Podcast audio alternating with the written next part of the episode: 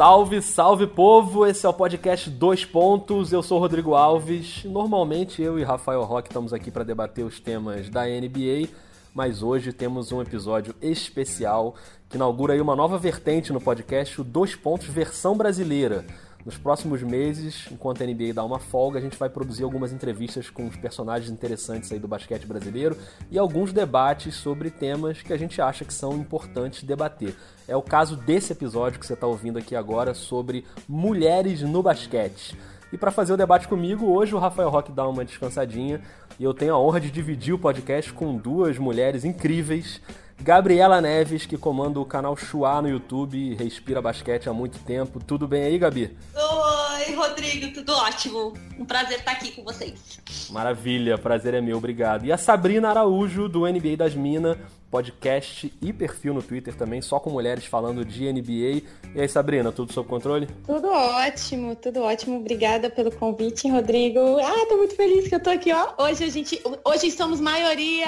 Yeah! maravilhoso, maravilhoso. A gente vai tentar ampliar ao máximo esse cardápio aí do debate, então o programa está dividido em três blocos primeiro bloco é sobre essa presença cada vez maior das mulheres falando de basquete no Twitter, no YouTube, na TV, nas mídias tradicionais, enfim, tudo que é lugar. No segundo bloco, as mulheres em cargos de comando no basquete, treinadoras, dirigentes, inclusive mulheres comandando times de homens, porque geralmente é aí que o bicho pega, né? Quando as mulheres começam a ocupar cargos de liderança e os homens estão ali envolvidos, às vezes tem uma rejeição, a gente vai falar sobre isso. E no terceiro bloco, a missão do basquete feminino de se afirmar como um espetáculo atrativo, um negócio legal de ver.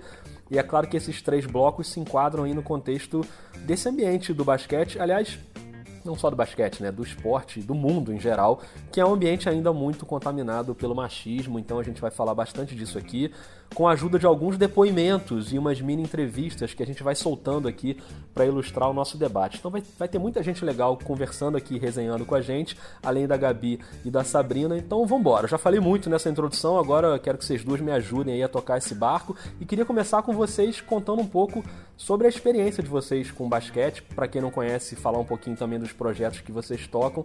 Começando pela Gabi, que tem o basquete aí no DNA, para quem não sabe, a Gabi é filha do Marcel, um dos maiores nomes aí da história do nosso basquete. Ainda é casada com o Guilherme Giovanoni. Mas Gabi, eu não vou, eu não vou ficar arrumando referência masculina para te apresentar aqui hoje não. Aqui você não é nem a filha do Marcel, nem a mulher do Guilherme. Não não tem problema. Maior orgulho, maior orgulho. A Gabriela é apresentadora, comentarista, roteirista, diretora, Jesus. atriz, porque a Gabi ainda é atriz, né? Pra humilhar a gente um pouquinho mais. Cruz e cabeceia, a gente faz tudo. É isso na verdade, aí. A... Na, na, verdade, desculpa, já, já te interrompi, mas na verdade é que você, você pegar o gancho que você falou do meu pai e do meu marido, né? Mas isso não, não me dá certificado de nada, né? De falar de basquete, né? A real é essa, mas tudo é bem. É isso aí, é isso aí. E ainda por cima, agora a mãe da Manu, né? Que dizem umas fontes aí, né? Que é a bebê mais fofa e mais enfesada também do basquete brasileiro, que acho que a Manu é meio brava, né, não, Gabi? Ela é demais, gente. Ela é demais. Manuzinha, coisa mais linda. Não posso reclamar de nada, de nada. Mas, Gabi, obrigado por participar aqui com a gente do podcast. Conta aí um pouquinho sobre a tua ligação com o basquete, o canal Chua, a Carol que dirige lá contigo. Obrigado e bem-vinda, viu? Ai, Rodrigo, obrigado mais uma vez a todos. É, peraí um momentinho, desculpa. Tem o meu cachorro que. É, desculpa, é, Guilherme. Ele não foi apresentado, ele tá é, chateado. Ele tá. É que eu, eu deveria ter uma câmera aqui pra ver o Guilherme que tá com a minha filha e o cachorro no colo. Tá maravilhoso. Mas voltando. É, então, eu comecei no esporte em geral, porque eu venho de uma família de, de esportistas, né? Assim, meu pai, como você muito falou, é, foi jogador de basquete, de seleção brasileira. A minha mãe foi jogadora de vôlei também de, de, de seleção. Eles se encontraram na Olimpíada, então quer dizer, ao nível, né, que a gente está falando. Meus avós jogaram esporte, então praticar esporte na minha casa não, não foi algo assim novo, entendeu? Eu sempre fiz qualquer coisa. Eu joguei tênis, eu nadei e acabei indo pro vôlei de jogar mesmo. O basquete sempre fez parte da minha vida, tanto com meu pai sempre comentando. Eu lembro de assistir meu pai jogando e aí ele foi para ser técnico, né? Então é a parte que eu lembro mais, assim, ele, ele foi técnico do Pinheiro, ele foi técnico do meu marido, quando meu marido era jovem. Então, eu sempre falei de basquete em casa, sempre escutei as pessoas que é, é, transitavam pela minha casa eram pessoas de basquete ou do esporte, entendeu? Então, era sempre um assunto recorrente. Quando a gente teve a ideia de fazer o canal Chua, que é um canal de YouTube que fala sobre basquete de, de uma maneira divertida, de zoeira, assim, é, foi meio que um processo natural de tudo que eu vivenciava. E assim, eu sou também formada atriz, como você muito bem falou, e a minha melhor amiga é, minha amiga de infância é a Carol, que também é formada atriz, ela é diretora, ela é que edita tudo, também vem do esporte, o pai dela é o alemão, jogador de futebol. E então, assim, não, não foi muito difícil da gente juntar um mais um, entendeu? Então, assim, o que, que a gente quer fazer? O que, que a gente. Qual que é o nosso intuito com o canal Chua? É sempre divulgar o basquete, é, principalmente no começo era o basquete daqui também e também de fora, entendeu? Da gente ter um canal de falar de uma forma leve, de uma forma divertida, de zoeira, sobre um esporte que todo mundo gosta. E eu acho que a gente já tá, o quê? Uns 3, 4 anos fazendo isso. É, tem seus altos e baixos, mas é incrível, assim, é uma experiência incrível. E se você não assiste, por favor, youtube.com.br canal se inscreva no canal e assiste a gente. Muito bem, recomendo, recomendo. E a Sabrina, também conhecida como a presidenta do NBA das Minas, tá meio alucinada aí nesse momento, porque tá se mudando, né, para São Paulo, trocando de cidade, trocando de faculdade, trocando de ídolo também, né, porque é torcedora do Lakers e agora vai torcer pro LeBron. Sabrina, fala um pouco aí. Primeiro, se você já esqueceu o Kobe Bryant, se ele não significa mais nada para você, mas falando sério, conta um pouco aí sobre o NBA das Minas, as mulheres que fazem o podcast contigo, a sua relação com basquete e obrigado também por estar aqui com a gente. Olha, primeiro lugar, achei ofensivo. Nem brinca com isso. Ontem eu tava num debate gigante sobre essa história do, do Kobe Bryant. O pessoal quer comparar. Tá, ah, o, você, o LeBron foi para uma franquia que, que não se pode adorar outra pessoa porque tudo é Kobe Bryant. É lógico, né? O cara construiu um legado e a gente vai comparar mesmo. É normal. Acho que é coisa de torcedor, é clubismo mesmo. Mas estamos bem felizes com o LeBron. Não troquei de ídolo o, LeBron pode ser mais um ídolo, mas ele ainda vai ter que jogar, vai ter que rebolar aquele popô maravilhoso dele na quadra pra gente. Agora, então, poxa, o NBA das Minas foi um sonho, assim. Eu já gravava podcast antes, né? Antes eu navegava aí pela internet escondida, eu não usava minha foto nem nada para comentar nos fóruns. E, e aí um belo dia descobriram que eu era menina. Uou! E aí me chamaram para gravar um podcast, o pessoal do Lakers, foi até lá no Lakers Brasil na época, e a gente tinha um podcast que era o Lakers no ar, né? E aí começamos a gravar, comecei a me divertir, eu não sabia nem o que era podcast. E eu amei, amei, amei. Eu já, eu já gravava algumas coisas sobre futebol americano aqui no Nordeste, mas é, era, era, era porque era divertido e era o que a gente gostava de fazer aqui, eu e meus amigos aqui no Nordeste. Mas minha paixão, né, sempre foi basquete. Só que foi, uma, foi tudo muito rápido, assim. Do, do tempo que eu tive o Lakers no ar, junto com os meninos, a gente deu uma. Emerson, o, o Felipe, o Vinícius e mais uma galera, eu, eu meio que enjoei, assim. Não enjoei, eu, eu falei, gente, eu preciso ter mulher para conversar também sobre basquete. Eu não conhecia meninas. E o NBA das Minas ele surgiu é, numa conversa que eu tive com a Dani, Dani Gouveia também, do torcedora do Lakers. E a gente falou, não, pô, vamos, vamos fazer, vamos juntar mulher e tentar criar um podcast. E a gente começou. Chamei, expliquei a ideia, comecei a achar meninas e estamos aí até hoje. Hoje no NBA das Minas somos eu, a Natália Pandeló, a Jane, a Tainá, a Caroline Carmo e a Bruna Sonic é quem faz as nossas artes. Gente, falei o nome de todo mundo? Por favor, diz que sim, falei. E, e é isso, as meninas são ótimas, cada uma de um estado, e a gente tem que conciliar a hora. Agora a gente conseguiu trabalhar junto com a Central 3, né? Que abriu uma baita oportunidade pra gente. Ele já tem alguns portais é, femininos sobre esporte lá. Então tá sendo assim, esse último ano, especificamente, a gente fez um ano agora, tá sendo enriquecedor, conhecendo muita mulher, convidando muita mulher, participando de muita coisa. É, é muito legal, muito legal mesmo. Não, legal, muito bom, cara. E então você que tá distraído ou distraída aí, não conhece ainda o NBA das Minas e o canal Chua, já tá dica dada. Vai lá e confere porque realmente são dois trabalhos muito legais.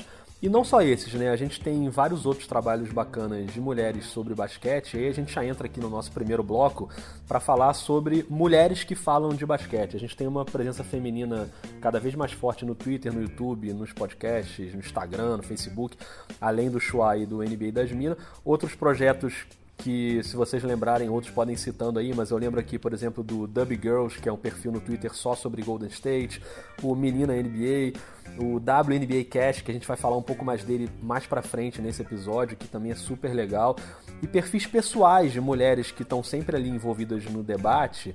Lembra aqui da Cami, a Cami Padilha, torcedora do Boston, a Cavalier Girl, que é a Ana, a Gabi Domiciano, que é muito ligada também no NBB, Mariana Vitorato, a Carol Cobil, com a Márcia Melson, a Larissa Baixos. Anotei algumas aqui que eu lembrei agora, mas mulheres de todas as idades, todos os as vertentes aí que estão sempre comentando basquete. Mas o ambiente ainda é muito machista, né? Tem uma resistência, tem uma cobrança acima do tom muitas vezes.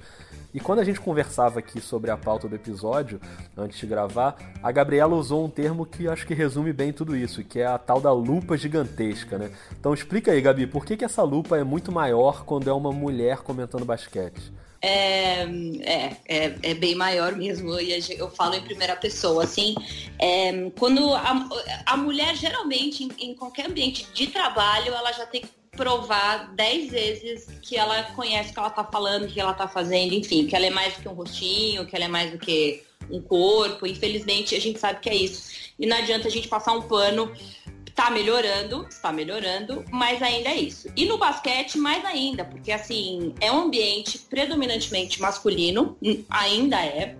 E, então, assim, foi como a Sabrina falou, quando as pessoas descobrem que você é mulher, é, eles primeiro levam um susto, né? Porque, por exemplo, eu, eu faço todo o conteúdo de Twitter do canal Chua, sou eu que escrevo. Só que eu sou a foto do canal Chua as pessoas não sabem quem está escrevendo.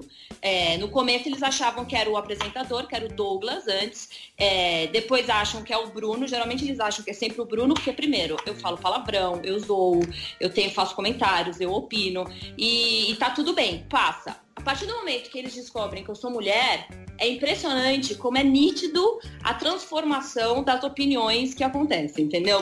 Magicamente eu preciso provar que eu tenho conteúdo, quantos anos de basquete eu, eu fiz, se eu fiz MBA em esporte, se eu pratiquei basquete, quem sou, se eu. Sabe, sabe, são coisas assim que você vai ter que sempre provar. Infelizmente, essa lupa é enorme. Quando eu tô falando de um canal de YouTube onde a minha imagem aparece, essa lupa, ela é tipo, entre, vai para 300%.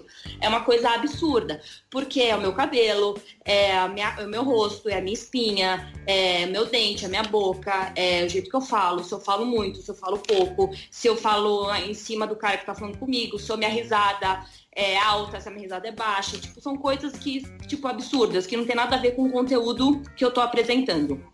E ai de você se tiver alguma falha no meio do caminho. Não! Até... Sabrina, não, você não sabe. Uma vez eu, confundo, porque assim, eu, eu sou muito ruim, eu esqueço o nome, né? Tipo, o nome de jogador eu falo errado diariamente, assim, tipo, até zoo, todo mundo zoa. Mas, por exemplo, às vezes eu erro, tipo, um time de conferência, entendeu? Tipo, conferência leste eu falo oeste. E assim, tipo, gente, passou, mas eu tô falando do Houston, entendeu? Tipo, o conteúdo é o Houston. Tudo, tudo bem que eu errei a conferência. Nossa senhora, vira um negócio, um pandemônio, entendeu? E assim, o Bruno às vezes erra também, sabe? Assim, tipo, e tá tudo bem, passa, é engraçado e tá legal. Quando eu erro, nossa, essa menina não sabe o que tá falando, cala a boca, sabe? nossa senhora, que vergonha, vai, vai, vai estudar. Tipo, esse é o nível, entendeu? Eu já acostumei, mas, mas no começo você passa raiva.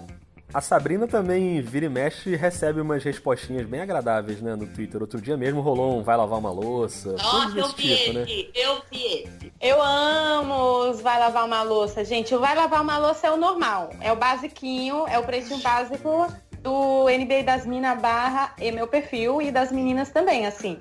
Tudo na vida é vai lavar uma louça. Tava demorando, eu até brinquei lá, né? Retuitei, falei, olha, a gente tava demorando para aparecer alguém pedindo para eu lavar louça essa semana. Mas olha, o que eu já recebi, se às vezes uma, alguém, um, um menino gosta do nosso podcast e aí acaba, já isso foi um caso recente, é, uh, gosta, indica, olha gente, podcast está muito legal, pronto. Aí tem vários várias outras pessoas adjetivar aquilo como se o menino estivesse tentando provar algo, tentando conseguir algo com a gente, sabe? E eu fico, não, não acredito, o cara só indicou. E, e aí, olha, perfis fake são criados para tentar, sabe, derrubar, para tentar, sabe, criar o caos mesmo. Mas a gente evita dar atenção. Quando é esse caso, assim, por exemplo, do Vai Lavar Louça, é, se é uma pessoa que eu vejo que acompanha o basquete, se é uma, um perfil. Enfim, a gente vê muita coisa assim na internet, né? A gente tem que filtrar. É como a Gabi falou, você tem que tem um momento que você fala, isso daqui eu tenho que dar uma atenção porque merece, merece uma denúncia, merece que essa pessoa seja reportada, merece que essa pessoa seja exposta e tem coisa que não. Você tem que deixar passar e, e, trabalhar. Trabalhar e aos poucos isso vai mudar. Isso, acontece muito de alguém criticar e de tanto criticar, acaba é, escutando a gente, assistindo o nosso trabalho para criticar mais e aí não consegue em algum momento essa pessoa vai parar de achar falhas. É, tipo LeBron no Lakers. Passei a vida inteira com, criticando o LeBron e agora não tenho mais o que falar do LeBron, entendeu? E é isso, a gente tem que tentar trabalhar da forma. Hum, o fazer o que a gente pode. Eu não, eu não preciso ser perfeita, porque nenhum cara precisa ser perfeito, sabe? A gente acompanha outros canais, até o, o nosso famoso UG lá do ESPN erra, é normal. Nossa, se, eu, se a gente erra no Twitter, assim, vem uma pancada de mensagem. Uh, errou, errou, errou. Tem, tem umas que você vê que, olha, meninas. Agora tem gente que chama na DM e fala, olha, meninas, é melhor corrigir, porque pode ser que alguém fale que vocês não sabem do que vocês estão falando. Aí eu agradeço e falo, mas quem acompanha sabe que a gente só confundiu uma palavrinha. Mas obrigada mesmo assim, enfim eu acho que assim, por exemplo, isso daí eu entendo, que às vezes é uma informação incorreta que você passa e tudo bem, existem formas de falar. É que a internet também, né, é, uma, é complicada, né? Não acho. Tipo, a, é. a, pessoa podia ser um pouco, mas tudo bem, acontece, a pessoa fala de um jeito, né? Tipo, ó, oh, é imbecil, você acabou de falar isso erroneamente. Tudo bem, a gente entende que a pessoa tá ali, né, atrás de um computador, é muito fácil falar assim. Mas assim, às vezes o que me incomoda mais é quando eles não aceitam a sua própria opinião. Porque daí, aí entra num, negócio que, tipo, essa mina tá opinando sobre um jogador. Então, por exemplo, eu tenho, e eu falo sempre, que eu acho o Carmelo Anthony, apesar de ser um baita de jogador, um péssimo jogador de grupo qualquer time que ele vá, para mim, vai, vai entrar em colapso. E eu falo isso. E as pessoas entram em parafuso. Tipo, a molecada, não todos, tá? É parece que a gente tá falando que é todo mundo e é mentira, porque são assim, tipo, 20 pessoas, ou sei lá, 50 pessoas no máximo, e tem mais de, sei lá, 3 mil pessoas que assistem. Então, tipo, também não posso ser é, chata no nível e generalizar que todo mundo é assim. Mas é, opinar sobre basquete, eu acho que é muito mais difícil quando uma mulher fala, e às vezes ela pode opinar de uma coisa, às vezes a pessoa fala que LeBron James é uma bosta. Tá entendendo? Tipo, e tudo bem, ela fala que é a opinião dela, entendeu? Tipo, daí, às vezes ela acha que o Cleveland jogou mal ou jogou bem, e sei lá o que, entendeu? Tipo, é a sua opinião sobre o basquete, que embasado nas coisas que você tá vendo e o que você quer falar, entendeu? E aí a coisa, a coisa desanda, porque aí você vê que perdem, assim, as pessoas perdem a compostura às vezes, sabe? Mas é aquele negócio, você tem que, você tem que lidar é isso, né? A gente aprende desde pequenininho. É, eu li uma frase que é incrível, assim, a mulher não é que amadurece antes, ela sofre as consequências antes, né? Então, assim, é, a, gente, a gente desde sempre aprende que a gente tem que cruzar a perna, que não pode falar alto, que não sei o quê, que tem que se comportar bem, que tem que não sei o que, não, porque assim, uma menina de 14 anos pode dar em cima do cara, pode, sabe, assim, tipo, a gente sempre sabe que a gente, as consequências vão chegar pra gente, entendeu? Com 11, 12, 13, 14 anos. Os moleques não, entendeu? Eles têm esse respaldo. Agora tá mudando, entendeu? Então, tipo, a gente já tá acostumada. Por exemplo, eu já sou acostumada desde sempre que o mundo funciona assim. E a gente tem que achar o nosso espaço dentro do mundo. E é óbvio, onde eu vou escolher o, o basquete, onde a maioria é homem. Mas é ótimo isso, entendeu? Tipo, é legal saber que tá mudando, que as pessoas estão prestando atenção. E o fato de a gente estar tá aqui nesse podcast falando isso, Rodrigo é maravilhoso. Foi o que a gente falou lá no, no nosso grupinho, que agora a gente tem um grupinho, nós três. E aí, e, e aí eu falei, cara, se a gente conseguir falar um terço daquilo que a gente estava comentando nos áudios, já tá incrível, entendeu? Tipo, a gente tem o espaço de falar o que a gente sofre, o que a gente pensa, as nossas opiniões. Pô, só temos que agradecer mesmo. Só para completar isso que a Gabi falou, é um, um, belo exemplo mesmo. A gente teve a oportunidade de fazer um tempo atrás um podcast todinho sobre assédio e foi um dos podcasts mais acompanhados, mais elogiados, inclusive pelo público masculino. Então, assim, aconteceu, sabe? A gente sabe que tem ainda muita barreira, mas tá melhorando. Vai melhorar e vai melhorar cada vez mais. A gente tem que meter o pé na porta mesmo, né? É isso. É, eu acho que está melhorando e, e, a melhora tem que ser muito maior ainda, mas essa melhora também só acontece porque as, as mulheres vão enfiando o pé na porta e fazendo e, né, e se expondo muitas vezes, porque tem muito isso, né? Às vezes até no elogio chega uma carga de preconceito do tipo, nossa, que legal, ela é mulher, né? E entende, assim, né? De basquete, que, né? que coisa do outro mundo. Mas enfim, é, acho que o caminho ainda é muito longo, assim, pra gente percorrer. E, mas essas mulheres que vão fazendo isso nas redes sociais ou no YouTube ou até na, nos meios mais tradicionais, no, no jornalismo mais tradicional, a gente tem é, por exemplo, o caso do basquete acho que ainda é mais raro, mas a gente já vê algumas mulheres, por exemplo, comentando futebol na TV. No caso do basquete tem um caso que, que eu acho muito legal a gente citar, que é o da Alana Ambrosio, que é repórter da Rádio CBN e começou a participar do ESPN League e chegou a comentar um jogo no canal. É um exemplo muito legal e tomara Não, que... ela é incrível, né, ela é incrível. Tomara que ela continue e que ela abra a porta para mais mulheres chegarem também na TV. E queria trazer aqui também para nossa resenha uma outra mulher que acho que é muito relevante na cobertura tradicional do basquete hoje no Brasil, que é a Giovana Teresino, que é a repórter das transmissões oficiais da Liga Nacional de Basquete. Ela roda aí o país inteiro fazendo jogos do NBB, participa dos debates, é, é uma figura também super querida de todo mundo. E hoje a gente pode dizer que uma mulher é a cara da reportagem da nossa principal liga masculina. Então acho que isso é um avanço também. Então vou chamar a Giovana para ela chegar mais e contar aí pra gente como é que tem sido essa jornada. Giovana, bem-vinda ao Dois Pontos. Oi, Rodrigo, Sabrina, Gabi, já tô sentindo aqui a pressão de conversar com vocês. É um prazer imenso e já agradeço também pelo convite. E eu prometo que eu vou tentar falar pouquinho, tá? Olha, minha transição para esse meio esportivo foi muito natural. Eu sempre tive contato com esporte e quando eu entrei na faculdade eu sabia que eu queria continuar nesse caminho. Nunca enfrentei nenhum preconceito por ser mulher nesse meio, muito pelo contrário mas sei que eu sou uma das poucas, né, fora da curva, e eu devo muito isso à Liga Nacional de Basquete, que sempre me deu um suporte muito grande por entender que esse nosso meio, a área e a modalidade também basquete é bem voltada para o masculino, né? A gente tem muito mais homem do que mulher, mas eu sempre tive um suporte, então sempre me senti muito protegida e muito acolhida. Fui muito bem recebida pelos jogadores, técnicos, jornalistas, e eu atribuo isso ao fato de realizar o meu trabalho com seriedade. Eu estudo muito, me dedico muito, me esforço, mostro que o meu foco é realmente expandir a modalidade, divulgar o basquete da melhor forma possível. E acho que isso automaticamente cria uma credibilidade muito grande no meio e, consequentemente, eu consigo esse respeito. Tava aqui pensando em duas situações importantes, né, que eu tive.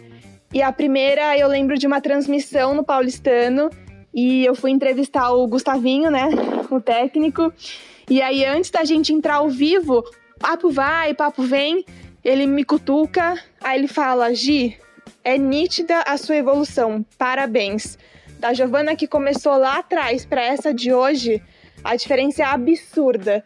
E eu fiquei uns 15 segundos, acho que em êxtase, porque o cara é um gênio, né? O Gustavinho sabe tudo de basquete e para mim serviu muito mais do que um simples elogio. Essa temporada também foi muito importante para mim, porque eu senti que o NBB na web mudou de patamar, subiu o nível. E eu lembro de uma transmissão que eu fiz no Rio e eu entrevistei o Rooney Turiaf. E eu recebi uma enxurrada de mensagem das pessoas, né, me parabenizando pela forma que eu lidei com a entrevista, como eu conduzo, que eu passo a informação de um jeito simples, que dá para entender, e isso para mim é muito importante. Realmente não tem preço. Claro que eu já tive que lidar com comentários desnecessários, e isso vem do público, homens que comentam nas minhas matérias. Voz de mulher é muito fina, você parece uma gralha. Ou então eu recebo no Twitter, Giovana, você tá solteira? Meu Deus, que gostosa! Uma palavra forte, né? Não é um, um elogio. Mas eu não deixo isso me abalar e acho que a resposta fica no esforço do meu trabalho e nos feedbacks positivos que eu recebo. Eu foco muito mais nisso do que em qualquer outra coisa. Olha, já tô falando há mais de três minutos, é realmente um assunto que eu gosto muito, porque eu acho importante, é um tema atual. E agora, principalmente com a Copa do Mundo, a gente percebe como as mulheres conseguiram o seu espaço, né? Não completamente, claro. Acho que a sociedade ainda tem que melhorar muito, é um trabalho contínuo, mas o esforço está dando resultado e isso para mim é o melhor de tudo. Então, muito obrigada por esse espaço e um beijo especial para vocês, meninas, Sabrina e Gabi. Gi, lindona! Nossa, Gi é demais. Sério, a Gi, eu brinco que eu cruzei cabeceio, mas a Gi, caramba, ela é tudo lá dentro. Meu Deus do céu, a gente passou um ano fazendo também NBB com o canal Shuai com ela. E, cara, essa menina é incrível, assim, ela, ela, ela vai em todos os jogos, ela, ela tá sempre, porque agora, né, aumentou a quantidade, né, do NBB na web, que ela falou, né, que aumentou, que esse ano que deu salto de qualidade, de views, que um monte de gente viu. Caramba, eu chegava pra ela e falava assim, Deus, você não pode ficar doente, você tem noção? Ela falava, eu sei, eu não posso, porque, tipo, não, não tem ninguém. Ela é, um, ela é a cara mesmo. Tipo, você pensa em NBB hoje, você pensa nela, né? Tipo, porque ela que tá entrevistando, ela que tá fazendo quadro com os jogadores, ela que tá viajando, ela tá fazendo tudo, né? Tipo, incrível. Tudo, ela é demais, assim. E chega a dar um orgulho, né? Você vê o basquete também masculino, porque ela, ela fica lá no NBB, mas você vê, a, quando você, mulher, vai até um jogo do NBB e consegue ver ali no meio uma mulher entrevistando e fazendo tanta coisa, você se sente de certa forma representada, né? Por, principalmente a gente que trabalha com, com mais com a comunicação mesmo. É, é muito legal, é muito lindo, verdade. E, e, assim, tipo, eu acho interessante, assim, é, é, vou, vou, fazer o advogado do diabo aqui um pouquinho, porque assim, ela tá, não, ela, ela tá num lugar incrível, mas é um lugar que sempre pertenceu à mulher, né? No sentido repórter de campo e repórter, isso, tipo, a gente vê em NBA, né? Tipo, a gente vê uma quantidade, tem homem também, mas existe mulheres. É, agora, eu acho que esse que agora, esse ano, a gente poderia ver uma mulher, sei lá, sendo comentarista fixa do NBB, entendeu? Ou uma narradora fixa, entendeu?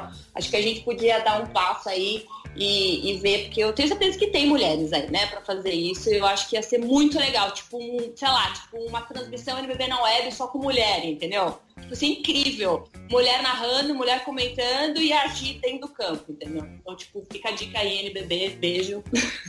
Muito bom, muito bom. E com esse depoimento da Gia, a gente encerra o primeiro bloco e parte para o segundo, quando a gente vai falar sobre as mulheres nos cargos de comando, nos cargos de chefia do basquete. Não só aqui no Brasil, mas lá fora também. Mas falando do Brasil, na última edição agora da LBF, a nossa liga feminina, a gente tinha nove times e só uma treinadora era mulher, que era a Fernanda Hartvig de Catanduva. Eu cheguei até a fazer contato com a Fernanda para ela gravar também um depoimento aqui pra gente, mas acabei não conseguindo ali uma resposta dela, mas não tem problema, vale ressaltar o trabalho dela e da Natália também, que é armadora do time e também ajuda muito a Fernanda fora da quadra, até nas questões administrativas, então é um trabalho bem legal.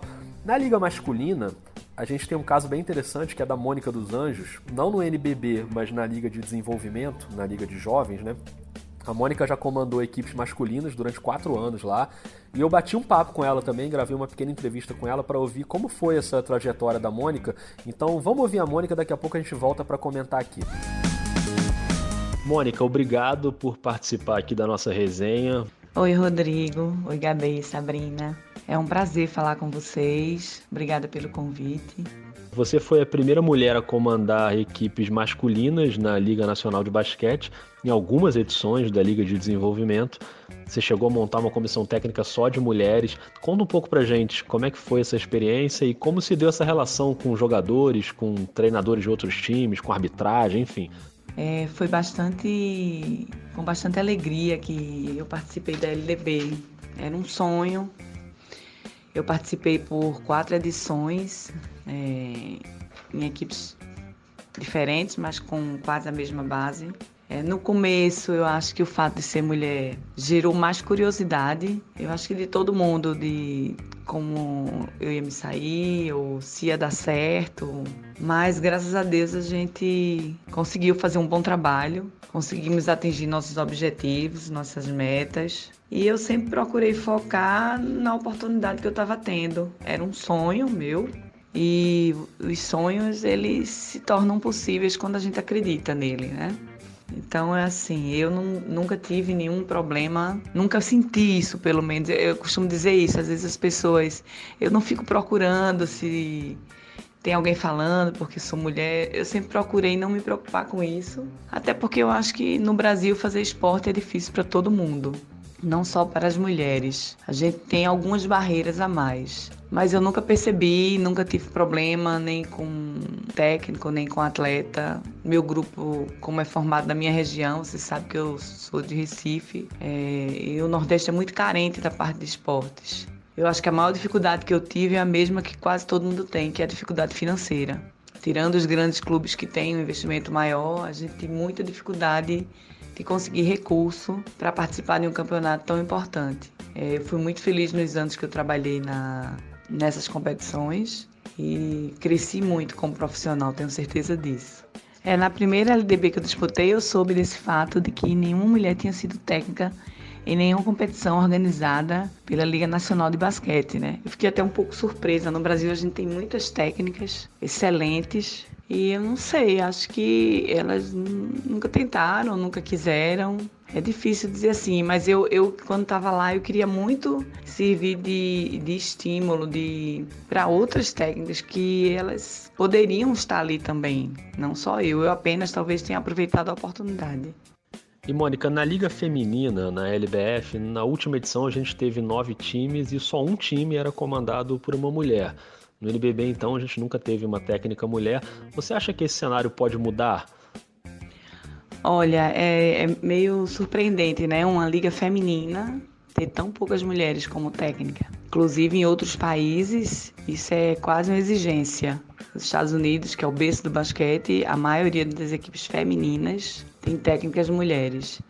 Eu acho que a gente deve ter vários problemas. Eu li uma vez uma reportagem nos Estados Unidos que a grande dificuldade das técnicas de lá, e estava diminuindo o número de técnicas, era que nos Estados Unidos as mulheres não tinham quem deixar os filhos. Eu acho que isso é uma coisa que, que deve atrapalhar bastante, conseguir conciliar família, filho, trabalho. É, as competições são muito desgastantes, se viaja muito, se fica muito tempo fora de casa. Eu acho que também talvez descentralizar mais o basquete. A gente tem alguns, alguns, alguns estados que são muito fortes e outros que praticamente não existe basquete. Eu acho que quanto mais espaço tiver, mais profissionais vão aparecer. Eu acho que é um pouco também de, de insegurança, talvez, de trabalhar com, com alto rendimento, mesmo no feminino. Porque acontece isso é, recurso, é, é, muitas viagens e você termina se ausentando muito de casa. Eu acho que isso também é uma dificuldade. É difícil, eu acho que não tem só um motivo, acho que são vários. Talvez até um pouco de coragem mesmo, de enfrentar tudo isso. Tem que sempre alguém começar para que talvez outras vão vendo e vão se estimulando ou vão criando coragem. Não sei te dizer bem. Eu acho que não, eu acho que não deve ser um motivo só. A gente deve ter vários, inclusive de, de também preferirem técnicos homens. Eu acho que no Brasil tem muito isso. A gente ainda é um país machista, ainda é um país em que as mulheres não têm as mesmas oportunidades. Se tem alguma coisa que eu posso dizer para isso, é, servir de, de incentivo é que quando você participa de uma competição desse nível, é, você muda muito a sua visão do jogo, você melhora muito, você tem que. Você trabalha muito mais, porque você é exigido para isso também, aí você, você também vai correr mais atrás e a gente termina crescendo muito como profissional. A Liga Nacional de Basquete ela é, é uma entidade muito organizada em todas as competições. E eu acho que falta isso no esporte da gente. A gente também não tem visibilidade porque para a gente ter visibilidade, a gente precisa ter credibilidade. E a Liga está conseguindo isso nas competições que ela organiza. Mas nem todas as competições são organizadas por ela. Então isso também é uma dificuldade. Obrigado, Mônica. Parabéns pelo seu trabalho e por lidar com essa questão aí de um jeito tão corajoso e, e ao mesmo tempo positivo e natural. Obrigado mesmo, viu? É, eu queria agradecer a vocês pela oportunidade e queria falar não só para as mulheres, mas para as pessoas que têm um sonho, que, que querem correr atrás de um sonho, que não adianta só a gente sonhar, a gente precisa acreditar naquele sonho, planejar o sonho e trabalhar para ele. Eu digo muito isso, inclusive aos meus atletas. É, você não consegue nada se você não planejar bem, não trabalhar bem. E aproveitar a oportunidade que aparece. Na hora que aparecer, você tem que estar pronto para ela, tem que estar preparado. Senão ela vai passar e aí você talvez não tenha outra. E eu, eu brinco muito que eu sou daquela pessoa que eu prefiro tentar e, às vezes não dá certo do que eu ficar na dúvida se daria certo ou não. É, obrigada a vocês até mais. Valeu, Mônica. Obrigado. Muito legal o depoimento da Mônica. E, e, ela toca num ponto interessante que é essa coisa da mulher, às vezes, não assumir um cargo que pede uma dedicação de tempo muito longa por causa dos filhos. O que ainda é um reflexo de uma sociedade em que a mãe tem que cuidar do filho e o pai tem que trabalhar, enfim. É, tem todo um reflexo disso aí há muito tempo. Eu queria ouvir a opinião da Gabi, que acabou de ser mãe. E, aliás, onde é que tá aí a pequena Manu nesse exato momento em que você tá gravando? Olha, vou dizer, Manu está no colo do pai. Papai está andando com ele, com ela pela casa, porque ela começou a chorar, né? Como sabemos aqui no começo, e ele tá cuidando dela. Incrível. Maravilhoso, maravilhoso.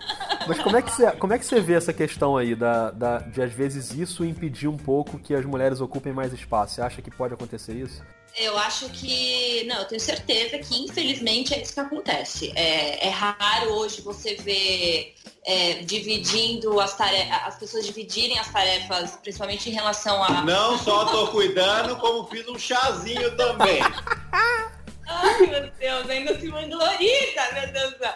Mas enfim, mas é verdade, a gente estava conversando e uma vez, só, só para vocês terem uma noção de como, como que tá o, o nível de vocês, homens, como pais, está baixo, baixíssimo. No sentido, o Guilherme, eu tive que trabalhar, eu tive que fazer algum negócio, ele pegou, pegou ela, colocou dentro do carro e foi fazer um negócio. Chegou lá na, na, no lugar X, quando ele saiu do carro e tirou ela do, do bebê conforto, as pessoas em choque que ele tava com a criança sozinho. E aí, tipo, mas você tá sozinho com ela? Ele, claro que eu tô sozinho com ela, é minha filha, ué, que que. Mas cadê a mãe? Mas não sei o que. Ele, não, a mãe tá trabalhando e eu tô aqui com ela, não tem problema. Então, assim, ainda, ainda as pessoas, a sociedade ficam, ainda é responsabilidade da mulher cuidar do, da, da criança, da cria. Tá mudando? Tá mudando.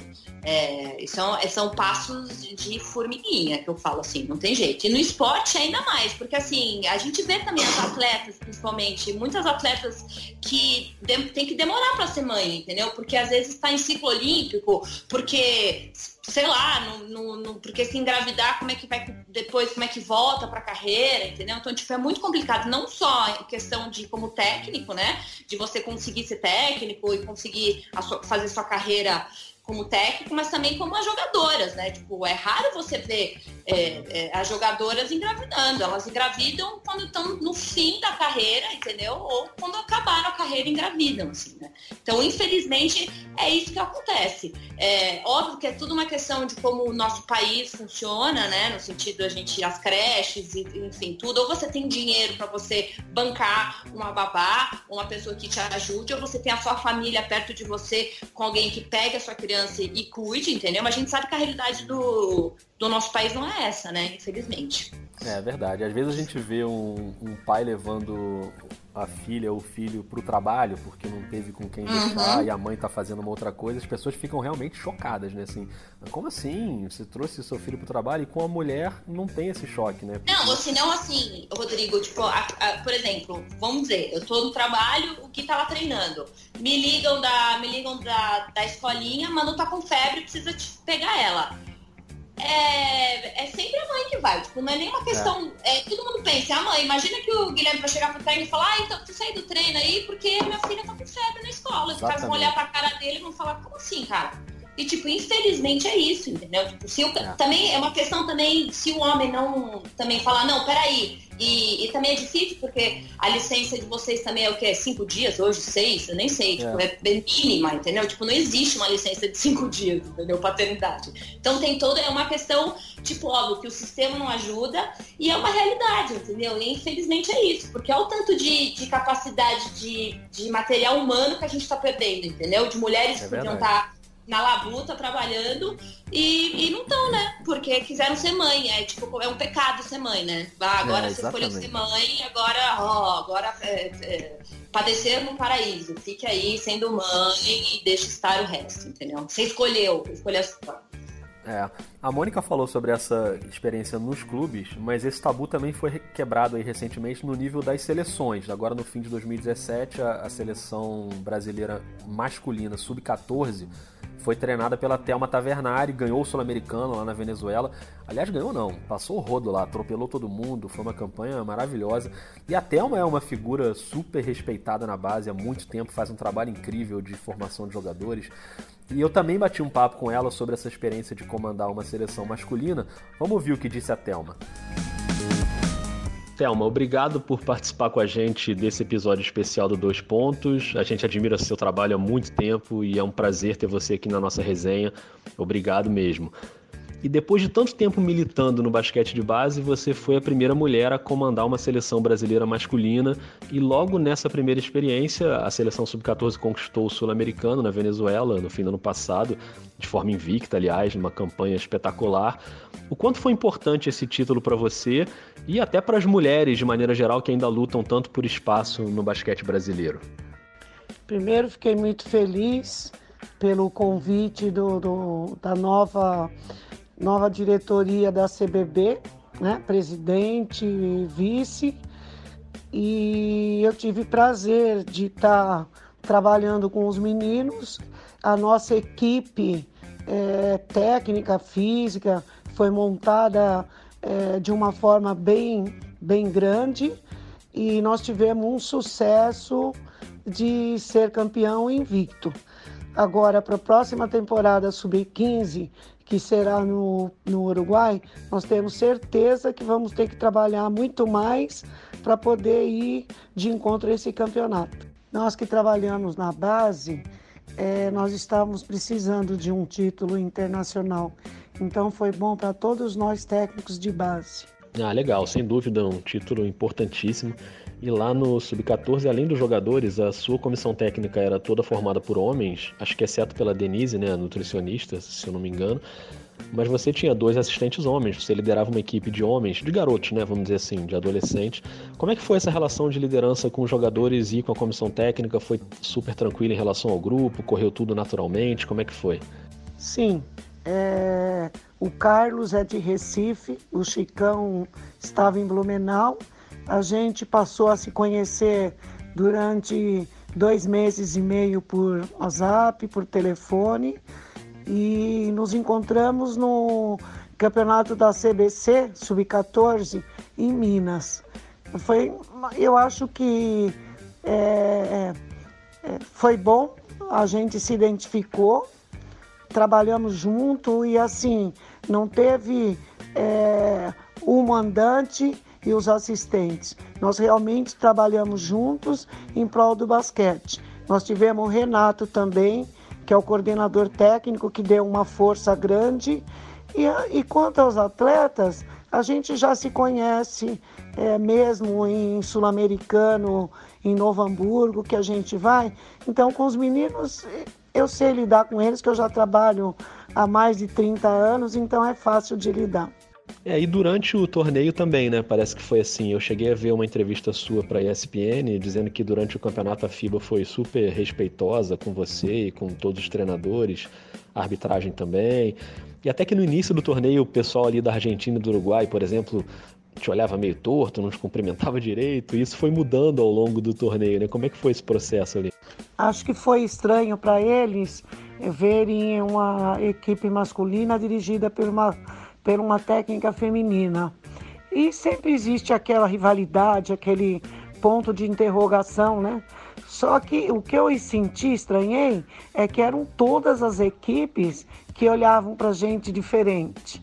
Dia que nós ganhamos o primeiro jogo do Chile, ganhamos de 10. O técnico do Peru falou de 10 pontos, como se fosse o maior, né, o maior feito. E para gente, não. Nós ficamos até surpresos. E com o tempo, eles foram passando a respeitar a equipe, né, respeitar o trabalho. E na volta viemos juntos, ficamos que quatro ou cinco horas juntos, conversamos bastante. Houve um convite para o Esporte Clube Pinheiros, onde eu trabalho, para a gente fazer jogos no Uruguai, na Argentina, mas isso não foi possível. Legal, Thelma. Mais uma vez, obrigado. Parabéns aí pela sua trajetória. São mais de 100 títulos, quase quatro décadas aí, né? Dedicadas à formação de atletas. Então, boa sorte nas próximas etapas. A gente conta sempre com você, viu? Obrigado. Nada como a gente amar o que faz. Eu realmente gosto muito de, de basquete. Basquete é minha vida, meu filho, meu marido.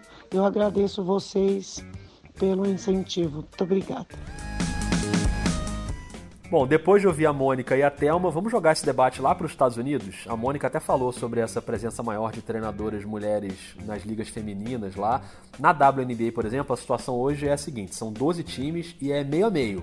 Seis times têm técnicas mulheres, até anotei aqui: Atlanta, Chicago, Indiana, Minnesota, New York e Phoenix. E os outros seis têm técnicos homens. Na NBA, a Becky Hammond, assistente do Greg Popovich no San Antonio Spurs, foi promovida agora há pouco tempo no banco. Muita gente acha que em breve ela pode ser a primeira mulher a treinar um time na NBA. E a NBA é até uma liga bem progressista em vários aspectos, assim, de inclusão. Mas Sabrina, você acha que a liga já é capaz de dar esse passo, de ter uma mulher de fato treinando um time, dando ordem lá para os marmanjos? Ah, então, poxa, a Beck, ela tem sido assim, para todas as mulheres assim que acompanham o basquete, ela tem sido, na verdade, a nossa esperança, sabe? Quanto à maturidade, se o basquete está maduro, né? Principalmente a torcida, a gente sabe como, como já foi até falado aqui, o público masculino ainda é um pouco maior, e que a gente falou sobre a lupa, né? Qualquer erro dela, principalmente agora, pra, como a gente já viu, ela vai ser assistente né, do, do praticamente um dos melhores é, técnicos da liga, o Popo. Popovich. E. Pops. E, e assim, a lupa em cima dela vai estar gigante. É capaz de agora as pessoas começarem a prestar atenção, inclusive, no, nas falhas do assistente do técnico, coisas que a gente não percebia muito antes.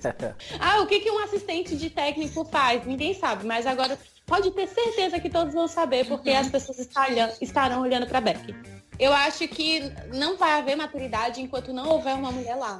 Enquanto a gente ficar, enquanto a NBA, uh, enfim, a liga toda ficar esperando a, a torcida e jogadores, comissão técnica, é, ter maturidade para esse momento acontecer, ele nunca vai acontecer. Ela vai ter que agora dar o melhor dela, não tem jeito, né?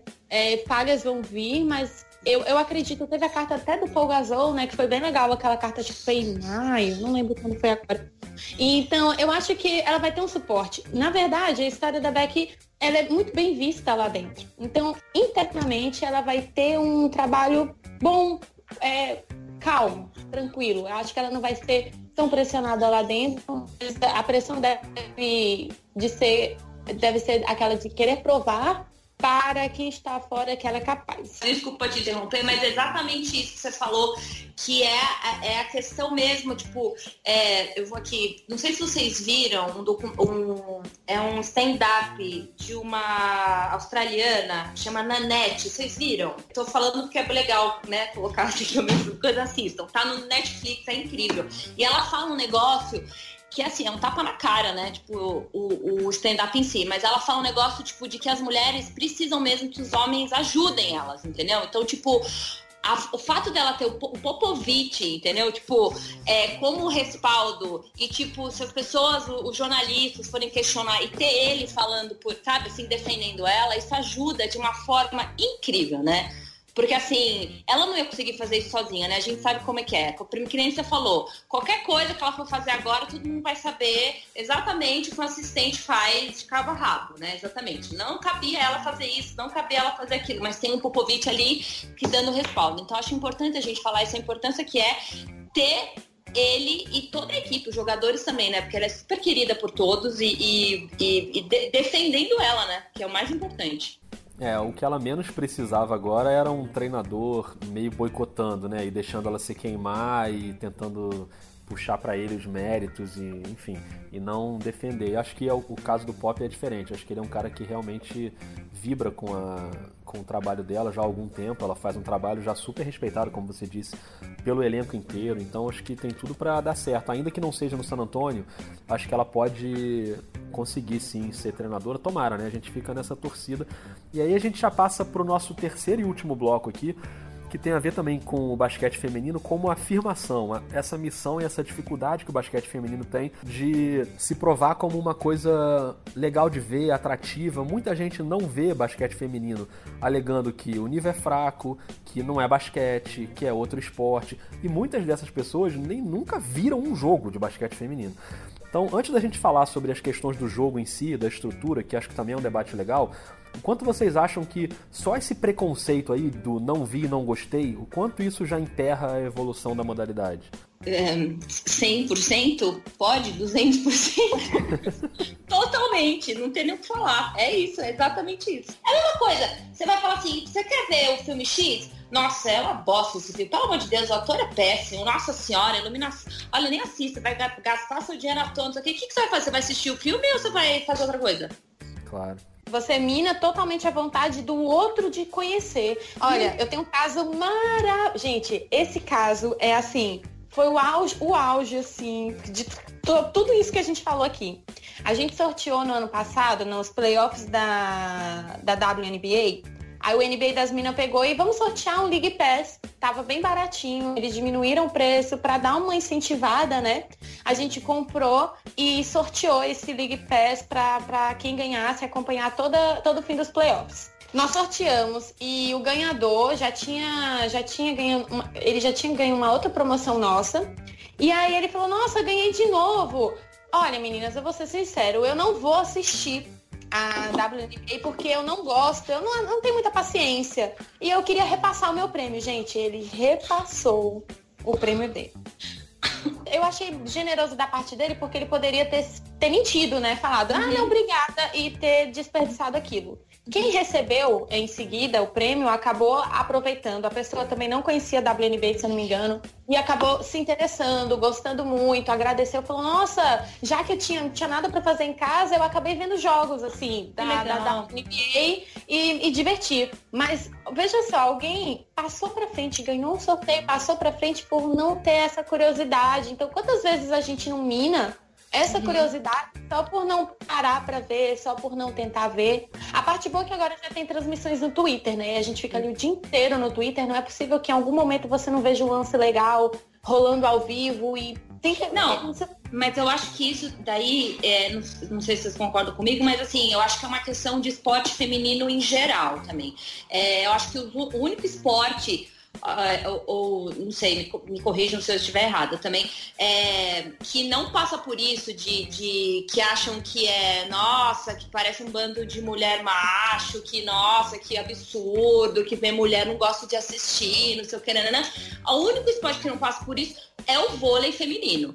Por, por, porque, porque alguma graça de alguém na década de 80 teve a, a, a, iluminação de chamar as minas de musas do vôlei, que era a época da Jaqueline, da Vera Mossa, da, enfim, de, da, da Isabel. E aí elas têm, tipo, elas são associadas a lindas, maravilhosas, glamurosas, não sei o quê. Então isso é feminino. Tanto é que assim, tipo, eu passei por isso.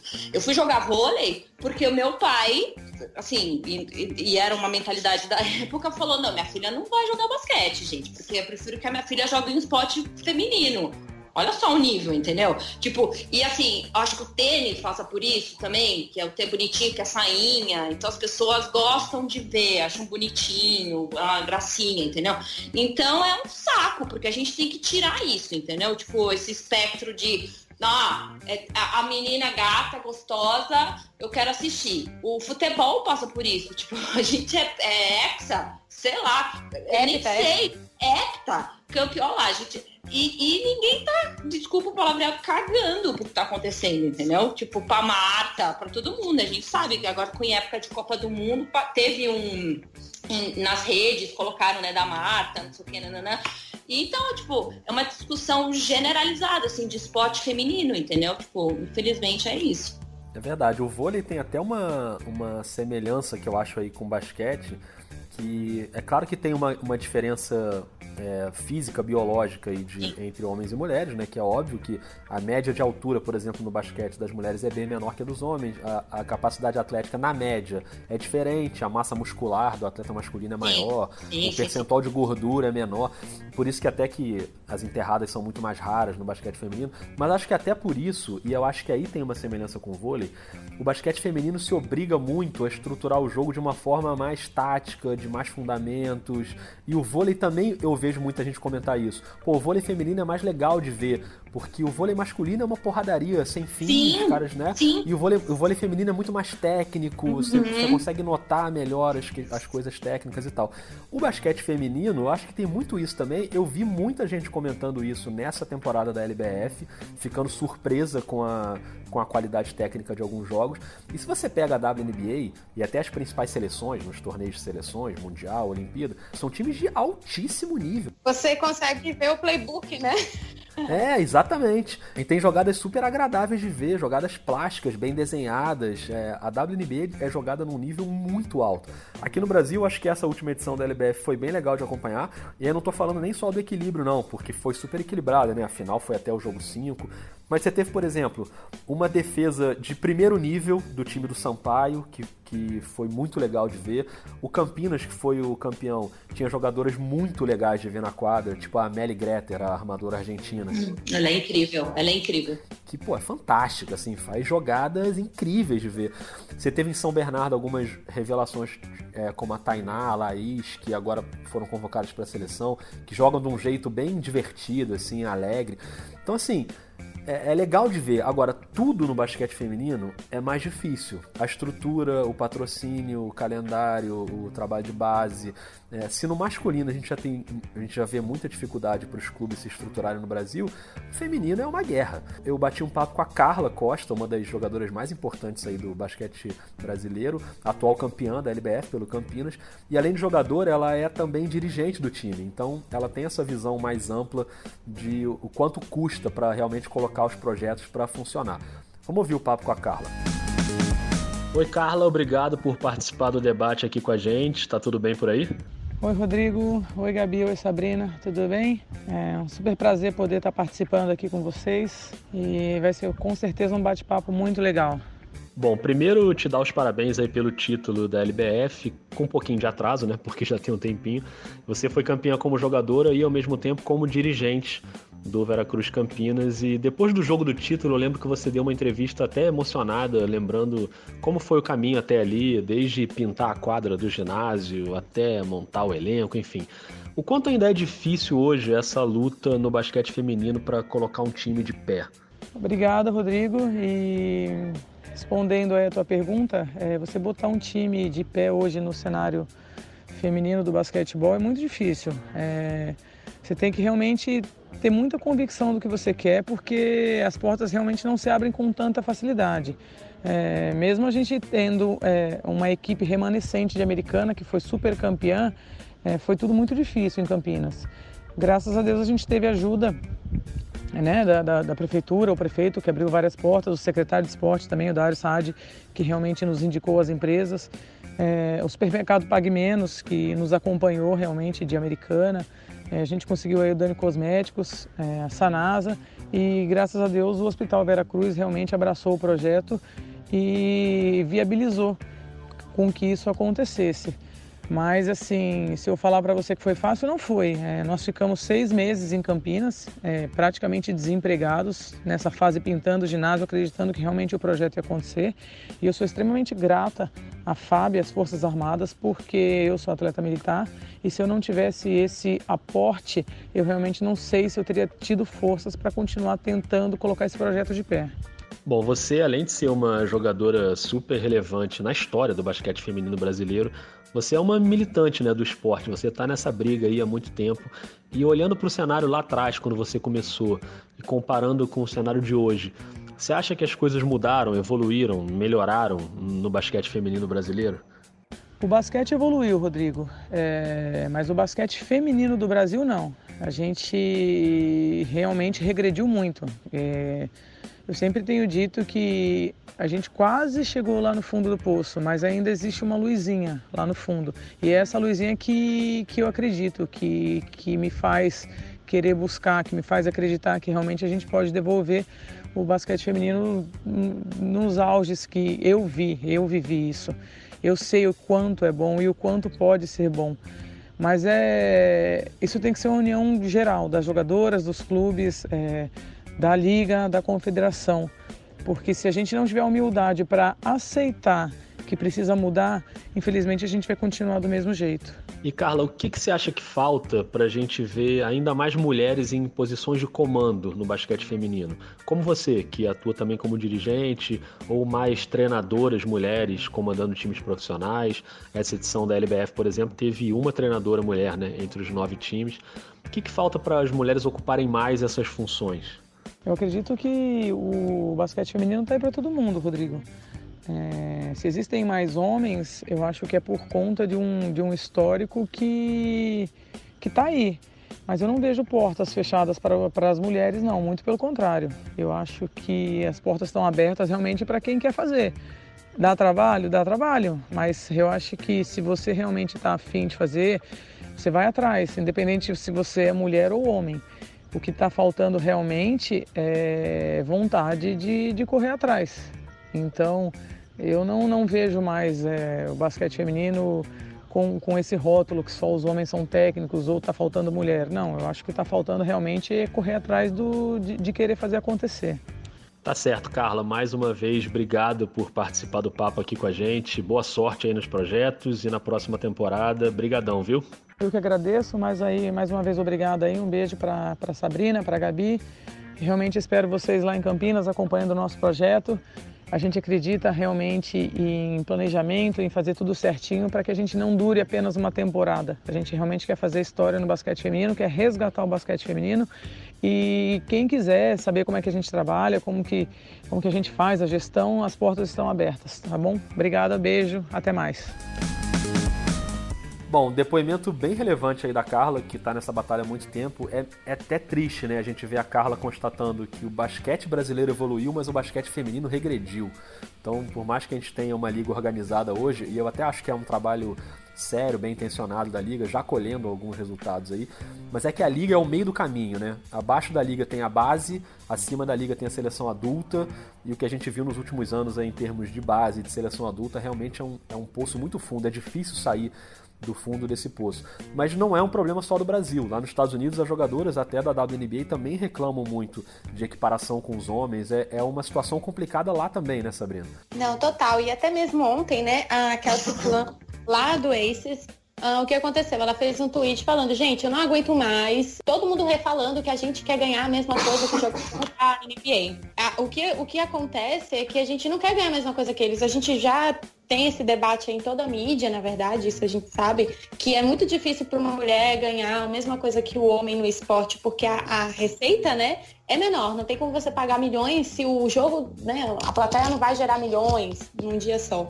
Mas o que elas pedem, que a Kelsey Plum deixa bem claro no tweet, por exemplo, lá na WNBA, é direito à mesma porcentagem que eles têm daqueles acordos de trabalho que eles têm por lá. Então, por exemplo, os jogadores da NBA têm direito a 50% da receita do, desses acordos. E na WNBA elas têm direito a apenas 20%. Então, 20%, elas já ganham um pouco, a receita já é muito menor. E aí elas, como a gente sempre discute, elas acabam ganhando muito pouco, tendo que fazer diversas outras tarefas, jogar em diversos outros lugares, ficam extremamente cansadas, se lesionam muito mais, enfim, é muito desigual. E aí ela jogou essa, foi ótimo, amei. A WNBA tem até essa questão, até em coisas que parecem menores, mas não são, né? Como a questão do ginásio, por exemplo. Às vezes, cara, sei lá, vai ter uma, uma quermesse lá no ginásio e aí o jogo troca de lugar, vai jogar no ginásio da universidade, porque o ginásio tem que ser usado para outra coisa. Então, é, acho que nos Estados Unidos também a coisa ainda está muito longe do ideal. Agora, além dessa dificuldade na quadra, para a gente entrar aqui já na reta final do nosso papo, vamos falar um pouco sobre a cobertura do basquete feminino, que também é muito pouca comparado ao masculino. É claro que eu entendo que a gente tenha mais espaços dedicados à NBA, que é uma liga muito midiática, a maior liga do planeta. E aliás, até é, é o caso, por exemplo, do Dois Pontos, do Chua e do NBA das Minas, que são muito centrados na NBA. A gente não tá tirando o nosso da reta aqui, não. Não, não, não, não vou mesmo. E eu vou, eu vou até aqui falar porque. É, e, e, assim, como o YouTube, é, é, os views são, são reais, né? No sentido, é, Twitter passa, né? Aí pode ser que alguém passou e computou, mas no YouTube, como você recebe, eles são bem rígidos em relação a view e quanto você ganha em relação a isso. E é nítido, assim, tipo, eu faço vídeo sobre NBA, a minha média, assim, teve alguns vídeos que viralizaram agora, que estão em 70, 80 mil views. É, mas assim, a minha média era, sei lá, 15, 20 mil views. É, de NBB não chega a 2 mil, entendeu? Então, tipo, 4 mil, sei lá, tipo, vai, fica uma semana ali, entendeu? Então, tipo, é o interesse da galera realmente não tem. É, é impressionante. Pois é. Isso acho que só valoriza ainda mais essa galera que vive de dar atenção pro basquete feminino em qualquer que seja a mídia. Só para arredondar aqui, na TV o que a gente tem hoje é, a, acho um fato muito legal, a Gazeta que transmite a LBF na TV aberta durante toda a temporada. O Sport TV e o SportTV.com mostram os playoffs também. Lembrando que a própria LBF coloca todos os jogos ao vivo na internet, então são todos os jogos da temporada. Quem quiser ver tem essa opção. E no caso da WNBA, a ESPN passa pelo ESPN e pelo Watch. Tem também é, transmissões por internet, no Twitter, sem contar os links aí que a galera arruma para assistir. Mas eu queria destacar dois perfis do Twitter aqui que eu acho muito legais nesse aspecto. Um é o WNBA Cash BR, que a gente citou lá no início, que é da Carol Carmo, que também participa do NBA das Minas, do Felipe Souza, da Renata Duarte. Acho que eles fazem um trabalho lá que eu acho incrível e às vezes ingrato, porque nem todo mundo se interessa. Então, eu sei que é meio frustrante, às vezes dá uma impressão de que você está falando para ninguém ouvir. Pra ninguém, mas, né? a, é, mas aos poucos a galera vai se interessando. E o outro é o PBF, que é o painel do basquete feminino, do Bert, que acompanha basquete feminino. Olha, Vou te falar, quando eu comecei a escrever sobre basquete, lá em 1825, já tinha o blog do Bert, só sobre basquete feminino, PBF. E ainda tem o perfil, por exemplo, do Santa Ignorância, que é até um nome engraçado, que é um parceiro do Bert, que sempre acompanha os debates sobre basquete feminino com ele. E tem alguns perfis que não são só sobre o basquete feminino, mas que também comentam o Hoop City Brasil, Bala na Sexta, alguns perfis pessoais, como o do Renan Roncha, que está sempre comentando o feminino, Marcos Ferro. Tem a Roberta Rodrigues. A Roberta. É, a Roberta é demais. Então tem muita gente que acompanha. O Adriano Albuquerque, que trabalha comigo lá no Globo Esporte, também acompanha. O Giancarlo Giampietro, que é um dos caras que mais entende de basquete e até comenta nas transmissões da web também. Perfis que também se envolvem. Mas é claro que não dá para comparar com o volume de cobertura do masculino. Sabrina, você que está no Twitter o tempo todo ali, como é que você vê essa cobertura do feminino? Gente, no Twitter o tempo todo, muito sem vida. Vamos lá. Mas é isso mesmo. É... Se não gostar, eu vou passar 24 horas agora, inclusive. Tô brincando. É isso aí. É isso aí. Maravilhoso. Não, gente, mas olha, é... tá, tá aumentando. É, agora eu tô vendo, é, por incrível que pareça, de tanto esses perfis, essas pessoas baterem na porta e de tanto a. Tem que ter alguém começando, né? Só o fato de você ter, como eu falei Anteriormente, só o fato de você ter isso mais acessível, quando você disponibiliza no Twitter, tem gente que é muito viciada em basquete. Na minha timeline, a cada 10, a cada 10 pessoas, 9 pessoas são muito viciadas em esportes. Começa aí. É sério, é, é um absurdo. Eu, uh, eu assisto muito esporte, a galera assiste todos os esportes que eu assisto também, de tênis a, a basquete. Se você disponibiliza, o problema antes é que tanto a LBF né, quanto a WNB, é, você quase não via na, na sua frente. Você não tinha ali na sua frente. Se alguém da RT, tem gente que nem gosta, mas só da pessoa pegar, retweetar, entrar no Facebook e colocar, olha gente, tá tendo um jogo aqui. Tem muita gente viciada em esporte que chega no domingo, não tem nada para fazer e ela vai ligar a TV naquela gazeta ou naquela página do Twitter e vai assistir só porque não tem nada para fazer. Eu comecei a assistir basquete, eu comecei a gostar de basquete porque eu não tinha nada para fazer no domingo de Natal. Então, é dessa forma que as pessoas vão alcançar, né? Você tem que divulgar. Às vezes você não pode ver aquele jogo, mas é, esses perfis e essas pessoas que estão comentando e tentando fazer alguma coisa já estão fazendo muito. Então, às vezes a gente tem agora mais textos, gente que para para tanto homens quanto mulheres que estão prestando atenção no que uma jogadora está falando. Agora está rolando a WNBA, a gente a free agency ficou mais parada na NBA, então a gente está prestando atenção, vira e mexe aparece um recorde na tela. E aí, às vezes, as próprias mídias fazem alguma comparação com algum jogador da NBA. Isso né, fala, nossa, essa menina aqui fez tantos pontos quanto esse cara. Gente, aí vai ver quem é a menina. E na própria LBF agora, eu, eu que não acompanhava muito, só de abrir o Twitter, como eu passo muito tempo no Twitter, quando tinha jogo da LBF e tava lá na frente, eu falava, não, deixa eu dar uma olhadinha aqui. Você vê, gosta e vê que tem. É muito mais. Eu acho que a divulgação faz muita parte, muito parte, e todo mundo que puder falar um pouco, mesmo que não seja o nosso é, fator principal, é, já ajuda muito. É, a dica que eu dou para as pessoas, e aí tô falando não de quem é já super viciado em basquete ou que trabalha com isso, porque a gente que trabalha com isso é natural que a gente tenha mais interesse, né? Eu quantas vezes já fui para quadra da Mangueira numa quinta-feira à noite para ver treino do, sei lá, do juvenil feminino. e as pessoas achavam que era um maluco.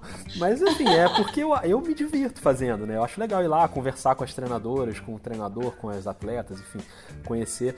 A gente trabalha com isso, a gente gente gosta, mas quem é o usuário médio ali que fica olhando ali, gosta de ver uma NBA e às vezes um NBB, a dica que eu dou é: deixa o basquete feminino te surpreender, dá uma chance, sabe? Vai ver um jogo é, sem, sem carregar aquele preconceito de nossa, que porcaria isso, já antes de ver o jogo porque eu vi isso acontecer algumas vezes nessa temporada, das pessoas se surpreenderem com a qualidade e do jogo ser super equilibrado, de ter jogadas bacanas e tal.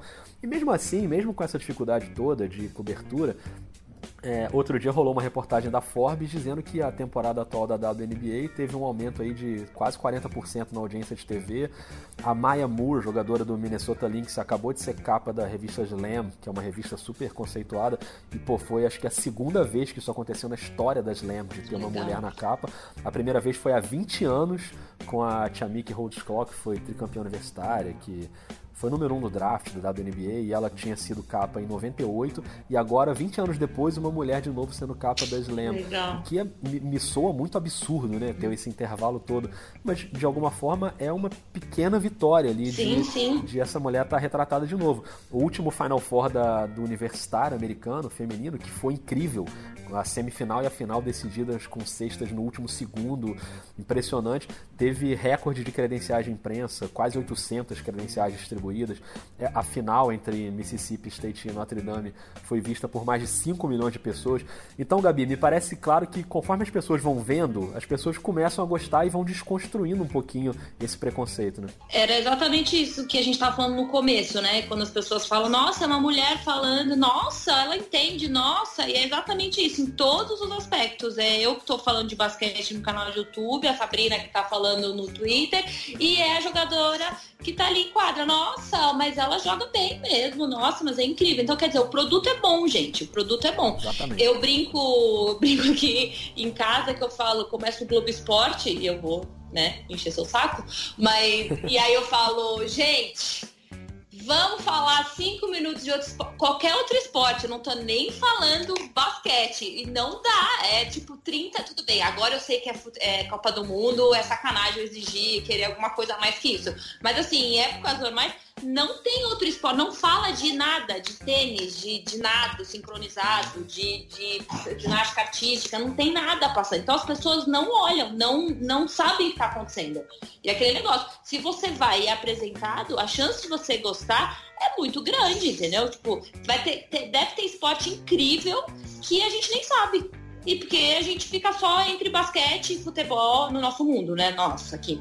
E vôlei, no meu caso, porque eu assisto vôlei e tênis. Mas assim, deve ter outros esportes incríveis, entendeu? Que a gente não assiste, você não passa. Simplesmente a gente não vai ver. Não, e outra coisa, né? É, você falou da Copa do Mundo e ano que vem tem outra Copa do Mundo, Copa do Mundo Feminina. É, eu quero ver Tindolelê, quero ver também. A gente vai fazer um novo podcast ano que, ano que É vem. isso eu vou aí. aqui falando, cobrando.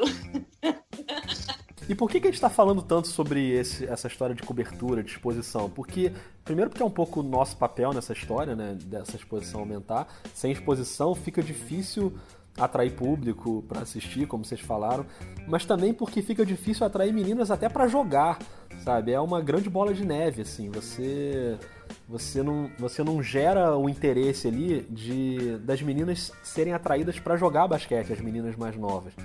Então eu queria trazer aqui pro, pro nosso debate a nossa última entrevista, que é um papo com a Mari Dias, que toca o projeto Wolves Girls aqui no Rio de Janeiro.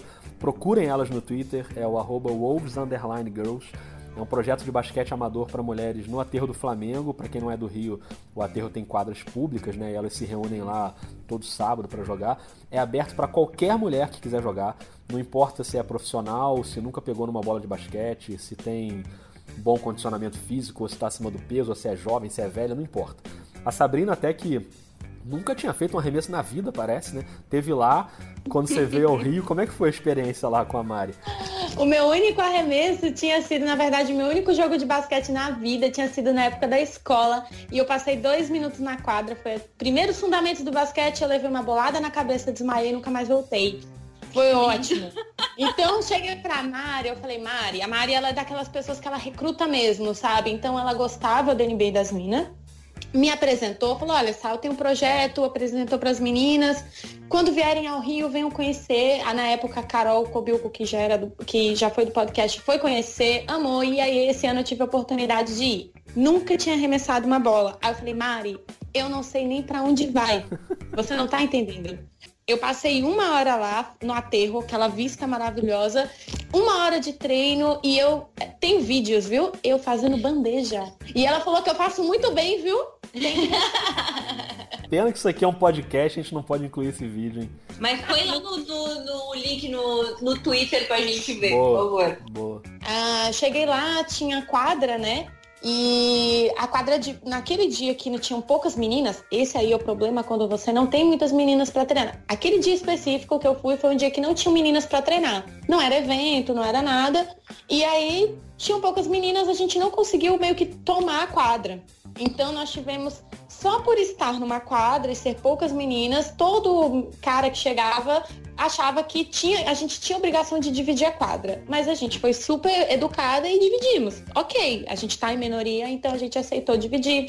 Então se as meninas se encorajam a ver meninas na quadra e chegarem lá para conhecer, falar mesmo, olha, eu não sei como joga, mas tenho curiosidade. Tem, pode, pode colar, pode colar. Vai ser muito difícil alguma menina a não ser que seja um evento, um torneio mesmo, é chegar para você e falar, ai não. No máximo ela vai te explicar como é e falar, vem semana que vem, ou te entregar algum telefone. É, a gente tem que conhecer, a gente tem que se nos dar o direito de conhecer alguma coisa nova todo dia. E foi lindo para mim assim conhecer o basquete. Quando eu me mudar, eu vou procurar uma quadrinha para ficar jogando. Eu quero muito. Ó, praticamente bandeja. Eu tive lá agora algumas semanas para ver um torneio que elas organizaram, o torneio de outono de basquete 3 contra 3, e são e eram oito times com arbitragem, mesário, tudo isso a Mari que faz acontecer ali. Eu não sei não, cara, eu tenho a leve impressão de que o basquete feminino brasileiro ainda vai ouvir falar muito da Mari, viu? Porque com essa veia empreendedora que ela tem aí, eu tenho certeza que ela ainda vai longe. E ela conversou comigo no meio da correria ali. Vocês vão ver que no início ela tá até meio ofegante, ficou até divertida assim a entrevista, porque ela joga, aí sai, organiza, faz a foto, distribui o lanchinho. Cruza e cabeceia. É isso que eu tô falando. As mulheres, a gente tem que cruzar, cabecear, fazer tudo. Incrível incrível, Mari, incrível. A Mari é exatamente isso. Então vamos ouvir aí o papo que a gente bateu lá no aterro. Então, Mari, a gente está gravando esse papo aqui no aterro do Flamengo durante o torneio 3x3 do projeto que você toca, o Wolves Girls.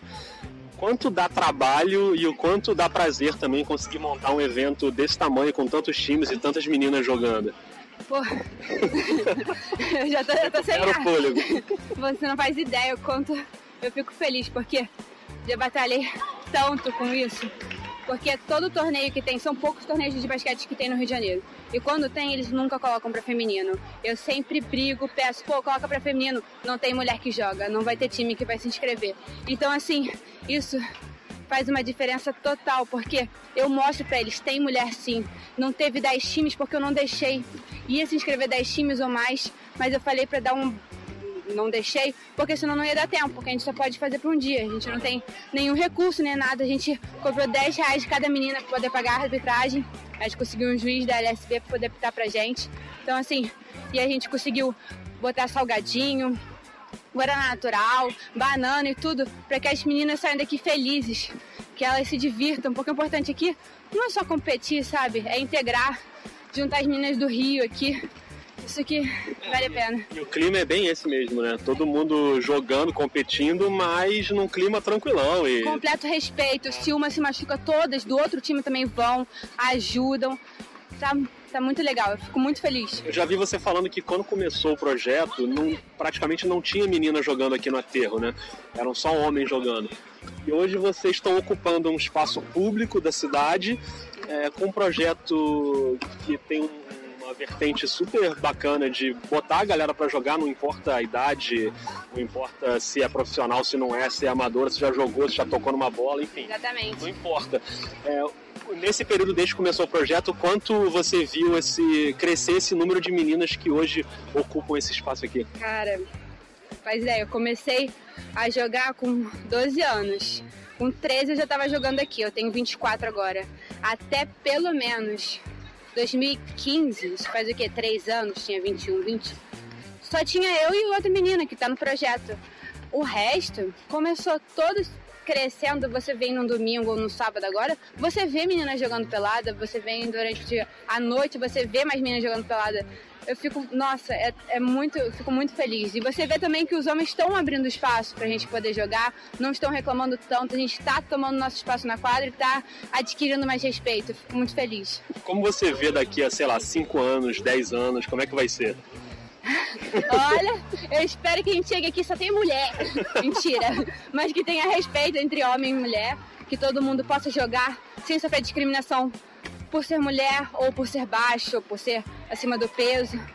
Espero que assim não só na Terra, em todas as quadras do Rio, em todas as quadras do Brasil. Valeu, Mari, obrigado e parabéns, hein? Valeu, muito obrigada. Boa, Mari, valeu. Você viu que até a primeira resposta da Mari começa com Porra, ela tá super ofegante. Pra você ver o nível de correria dessa criança, né? Muito legal. E esse papo com a Mari encerra o nosso episódio. E olha, eu acho que encerra injetando aí uma boa dose de otimismo no debate, porque a gente falou muito aqui dos problemas e, e os problemas são muitos mesmo. Mas tem gente pra caramba trabalhando por aí pra esse negócio dar certo. E se não fossem pessoas como a Mari, a Carla, a Thelma, a Mônica, a Giovana, vocês duas, Gabriela e Sabrina e tantas outras aí que estão por aí, eu acho que o desânimo ia ser bem maior, viu? Então eu sigo aqui na torcida, sigo otimista, torcendo pra mulherada continuar enfiando o pé na porta aí e vamos em frente. Gabi, muito obrigado por fazer o podcast aqui com a gente. Parabéns, parabéns pela Manu, claro, e pelo seu trabalho também. Valeu mesmo, viu? Ah, obrigado, Rodrigo. Sá, um beijo. Pode chamar mais vezes que eu venho aqui falar mesmo. Vou opinar tudo e Carmelo Anthony pra mim continua não sendo tudo isso não. Beijo, paz, venham haters. Vamos gravar um episódio só sobre Carmelo Nossa, Anthony com me você em chama, breve. me chama que eu Oh, não, esse eu também quero. Gabi, deixa eu te falar uma coisa. Eu, Carmelo Anthony, ó. Ninguém quer ele, gente. Ninguém quer ele, coitado. Coitado. Tem o docinha, mas tá tudo. Mas tá, tá ganhando bem. Não vamos falar que também, coitado, tá ali na sarjeta. Não tá com aquela dificuldade pra pagar o boleto Não, mês tá tranquilo pra ele, tá tranquilo pra ele. Sabrina, valeu, brigadão. Boa sorte aí com o LeBron, no seu time, tudo de bom, viu? Não, vai dar tudo certo. Olha, ele e Lacey Stephen são melhores amigos, vão fazer uma parede incrível e não vamos renovar com Lacey Stephen se Deus quiser. Gente, Muito obrigada pelo contrato. Pelo contrato, olha eu. A louca, a louca. Calma que ainda não chega a ser um contrato. E que isso já falou em contrato rolando e eu tô aqui de grata? Então, Eu tô falando em contrato já pensando no futuro. Então, gente, obrigada pelo convite. Obrigadão, Rodrigo. Gabi, foi um prazer gravar com você. Linda. E qualquer dia apareça lá pelo NBA das Minas. A gente tá aqui pra fazer convite também. E um beijo pra Manu, linda, maravilhosa. Ah. Obrigada. Vejam mulher jogar, vejam mulher jogar. É maravilhoso também, viu? É isso aí. Fica dado o recado. Obrigado também a você que ouviu o episódio até aqui. Lembrando que todos os episódios do podcast Dois Pontos se encontram lá na nossa página, sporttv.com.br dois pontos, ou no agregador de podcasts aí que você costuma usar. A qualquer momento, Rafael Roque volta pra gente resenhar. Um abraço, um beijo, valeu, até mais, hein?